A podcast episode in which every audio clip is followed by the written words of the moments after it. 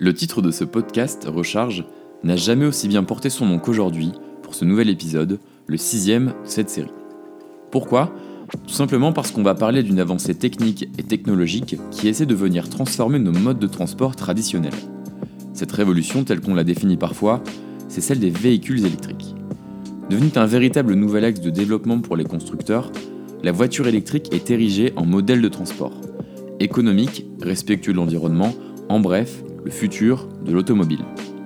Des marques se sont développées dans ce créneau, on pense évidemment à Tesla qui est devenu le porte-drapeau et le leader du marché, notamment avec la sortie récente de la Model 3, qui est devenue le véhicule milieu de gamme le plus vendu aux États-Unis devant des modèles tels que l'Audi A4 ou la Mercedes classe C.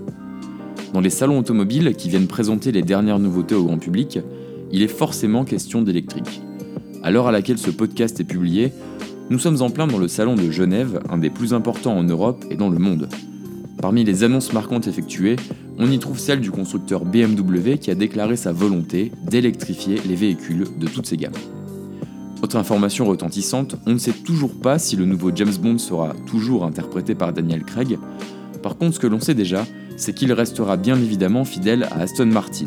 Mais il abandonnera le V12 rutilant pour un modèle électrique sûrement pour arriver en toute discrétion et prendre l'ennemi par surprise. Vous l'aurez compris, on constate un peu plus chaque jour l'enracinement de ces nouvelles possibilités de transport. Mais qu'en est-il des véritables effets positifs sur l'environnement?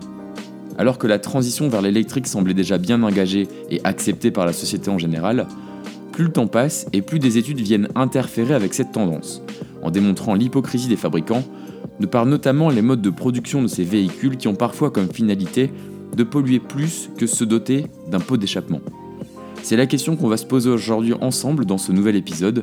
Je m'appelle Florent Derue, vous écoutez Recharge et on va commencer sans plus attendre. Commençons avec un des critères qui a évidemment favorisé l'émergence des véhicules électriques sur nos routes. Les pics de pollution dans les grandes villes de France sont de plus en plus fréquents.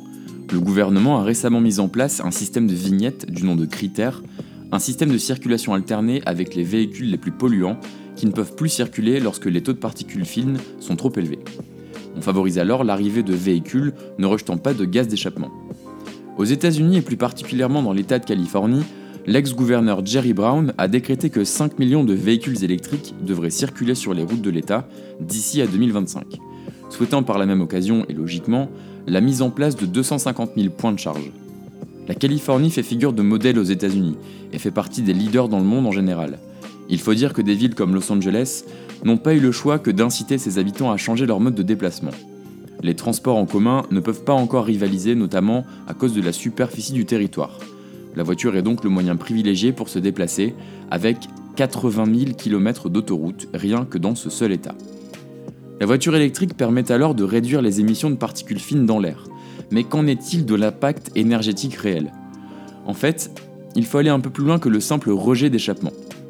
Au travers de mes lectures qui m'ont permis de comprendre un peu mieux l'impact écologique, j'ai notamment appris que près de la moitié des rejets polluants émanant des voitures proviennent de l'usure des pneus et des plaquettes de frein, ce qui dégage une poussière potentiellement cancérigène, un problème qui concerne tout autant les voitures électriques.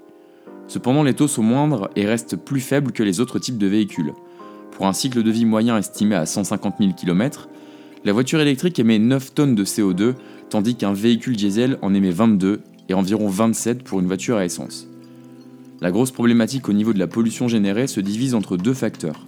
D'une part, le mode de production de l'énergie, et de l'autre, la production du principal composant du véhicule, sa batterie. Et c'est là que ça se complique. Pour se recharger, la voiture électrique peut être branchée sur un point de chargement, sur une aire d'autoroute par exemple, ou à domicile.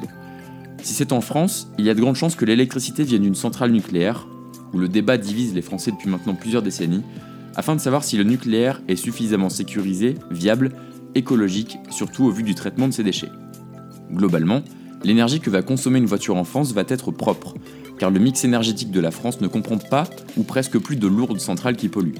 Emmanuel Macron s'est engagé à faire fermer les quatre dernières centrales au charbon qui sont encore en activité dans l'Hexagone. Mais cette situation est loin d'être la même partout. Prenons par exemple le cas de nos voisins allemands.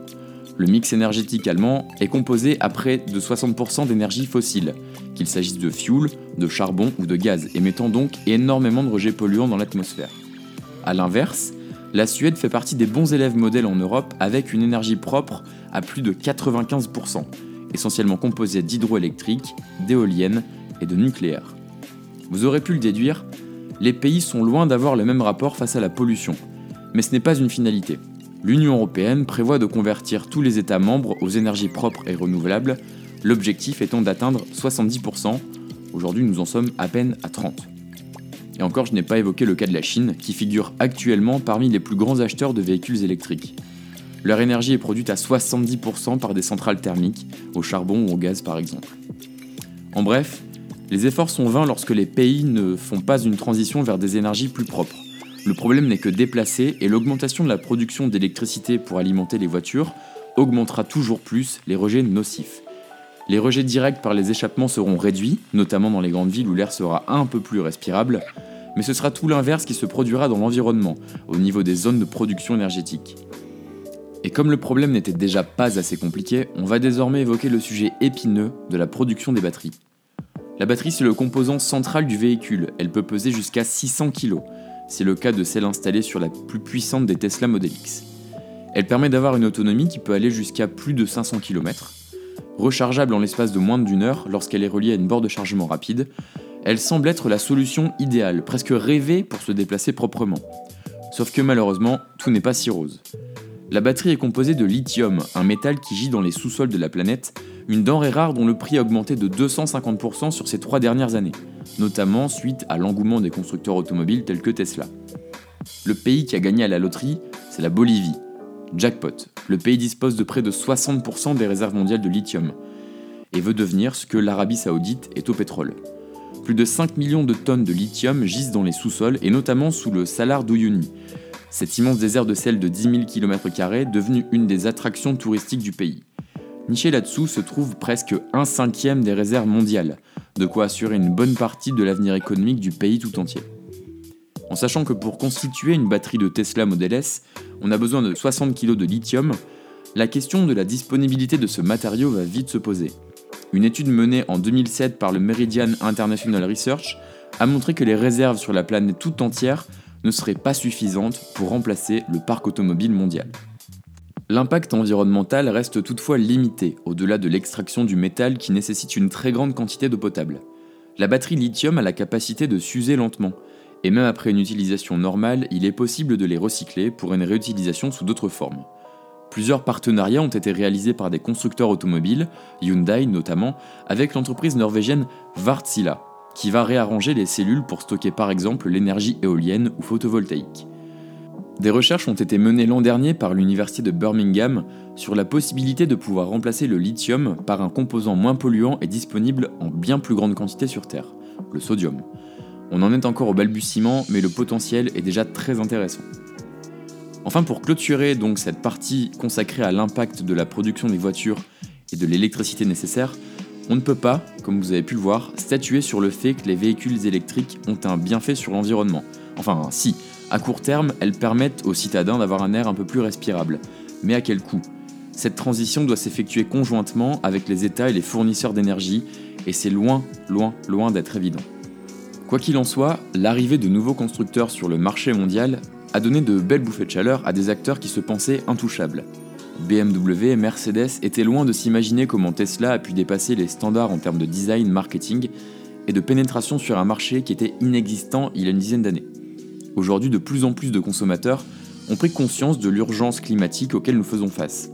Plus de 45% des personnes ayant décidé d'acheter une voiture électrique ne mettent pas en avant le fait que ça coûte moins cher au rechargement qu'une voiture euh, traditionnelle, mais bien la volonté de respecter l'environnement dans le critère principal d'achat.